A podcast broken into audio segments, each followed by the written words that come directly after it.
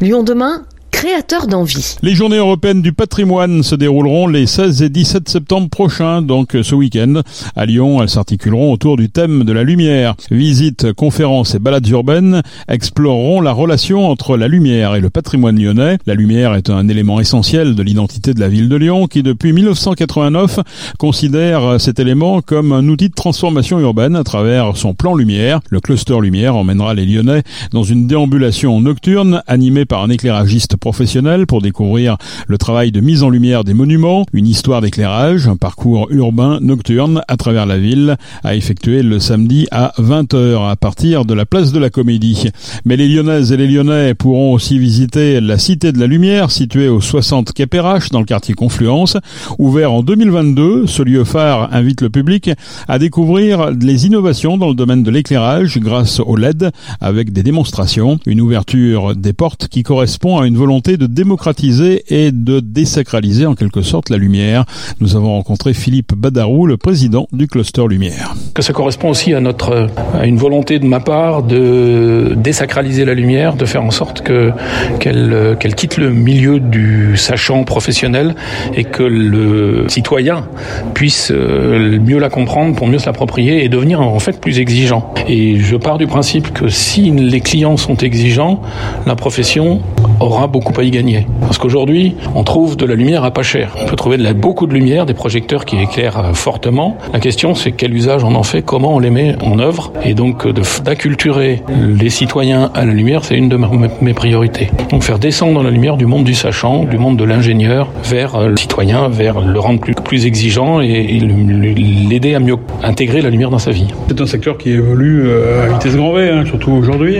C'est quoi les dernières évolutions? On a beaucoup entendu parler de ces histoires de LED, il n'y a pas que ça. Tout a commencé avec une innovation technologique majeure qui a été la LED, qui a permis d'être devenir un composant qui permettait de générer des lumières peu gourmandes en énergie et pilotables.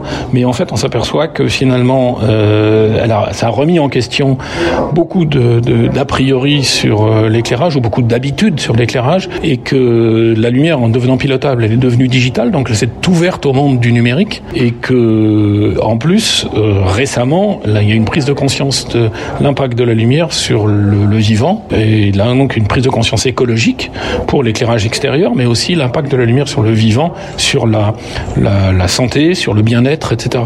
Donc, on s'aperçoit qu'il y a, il y a énormément de pistes de progrès qui dépassent le cadre du simple éclairage. À Lyon, il existe une cité de la lumière que les Lyonnais vont pouvoir visiter à l'occasion de ces journées du patrimoine. Euh, c'est quoi la cité de la lumière? Qu'est-ce qu'on peut y voir? Ce n'est pas réservé justement aux, aux sachants? Justement, ce que l'on va chercher à faire lors de ces journées européennes du patrimoine, c'est justement de présenter la lumière euh, dans, sa, dans toute sa dimension, dans toutes ses acceptions, euh, la plastique de la lumière, ce que c'est que qu'une belle lumière, et comment on peut euh, la mettre en œuvre, et quelles sont les, pistes de progrès que l'on peut, intégrer.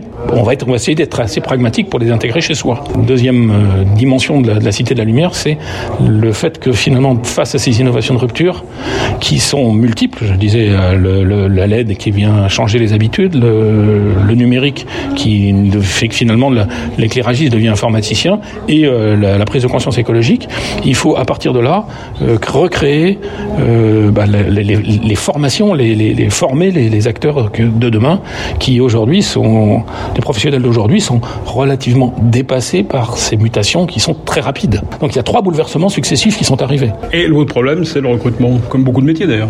Le problème est dans le, dans le recrutement, effectivement, peut-être avec une dimension supplémentaire, c'est que justement, à la lumière de ces, de ces bouleversements successifs, ben, on a peu de professionnels qui sont au fait des dernières technologies aujourd'hui. Donc on a besoin de former les professionnels de demain, d'attirer les professionnels de demain, mais on a aussi besoin de former les professionnels d'aujourd'hui. Donc on a une, une, double problématique par rapport à, des métiers qui seraient plus traditionnels, ou les, qui sont effectivement en tension, mais où dans le bâtiment, finalement, les, les, usages n'ont pas beaucoup changé. La technologie, l'offre technologique n'a pas beaucoup changé. Alors que là, on a, on a une offre technologique qui est complètement nouvelle. La lumière fait également face à des problèmes de, de sobriété, pour autant, elle n'est pas, elle pas en danger ben, La lumière est, est, est peut-être en, en danger si elle est mal utilisée. Et donc cette notion d'usage pertinent, elle est une des missions du cluster lumière de connecter ces innovations technologiques majeures à des usages qui sont des usages responsables et pertinents. Un outil extrêmement puissant mis entre les mains de gens mal intentionnés ou peu compétents peut devenir contre-productif. C'est-à-dire qu'on peut avoir des, des, usages ou des impacts sur l'environnement. Par exemple, je pense à des éclairages extérieurs avec des projecteurs mal orientés, de mauvaise qualité, et qui vont faire que finalement on a un impact fort sur la faune et la flore. Les concepteurs lumière se sont succédés hein, ces, ces 30 ou 40 dernières années. Euh, Aujourd'hui, on voit plus du tout le, la lumière de la même façon que du temps euh, d'Alain Guillot, par exemple, dans les années 90. C'est tout, tout, à fait le cas, puisque, le, puisque le, la technologie a fortement évolué, mais aussi la prise de conscience que de l'impact de l'homme sur son environnement, elle, elle, a aussi fortement évolué. Auparavant, on éclairait, euh, c'était nouveau on éclairait euh, l'hôtel de ville de, Lyon ou de n'importe quelle église, et, euh, l'objectif c'était de, le faire ressortir dans la nuit. Aujourd'hui, on va travailler sur un discours lumière, on va essayer de mettre en valeur des détails d'un monument, et euh, aussi pour faire en sorte que, l'impact de cet éclairage sur l'environnement soit minimal, c'est-à-dire qu'on on parle de la pollution par exemple du ciel nocturne, la pollution lumineuse, selon la façon dont on éclaire, l'impact sur, la, sur le, ciel est euh, peut-être fondamentalement différent. Ensuite, on a aussi euh, des adaptations, euh, des, des, programmations, de, parce que je disais que la lumière est numérique, donc on peut programmer des éclairages pour faire en sorte qu'ils ne soient, qu'ils soient utilisés sur une période relativement courte et qu'il y ait une période de préservation du ciel nocturne qui puisse euh, être euh, conservée au niveau de la ville. Ça veut dire euh, on va éclairer quelques nuits dans la semaine, les week-ends de préférence, où on va s'assurer que l'on peut couper l'éclairage à minuit ou une heure du matin, de manière à ce que l'éclairage, je parle d'éclairage patrimonial, mais c'est aussi le cas pour l'éclairage public. Pour conclure, là, pour les journées du patrimoine, qu'est-ce qu'on peut voir ici, par exemple? Là, on est dans un parcours lumière, c'est ça? On est dans un parcours lumière qui est un parcours qui a été qui, a été conçu avec le, le rectorat de Lyon pour euh, à destination des jeunes élèves de bac moins 3 jusqu'à bac plus 4 euh, ou plus 5 pour leur faire comprendre, pour les attirer dans la lumière, pour leur faire comprendre ce que c'est que la lumière.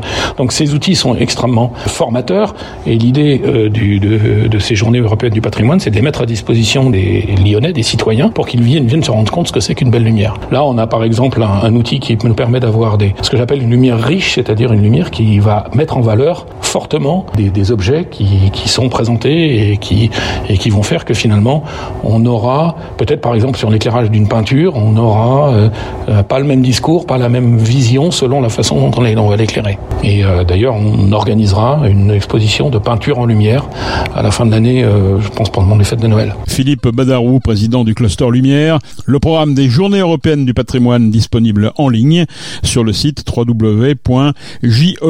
www.jep.grandlyon.com et en version papier, un livret de 68 pages disponible à l'Office de tourisme, place Bellecour et dans les sites participants à la manifestation.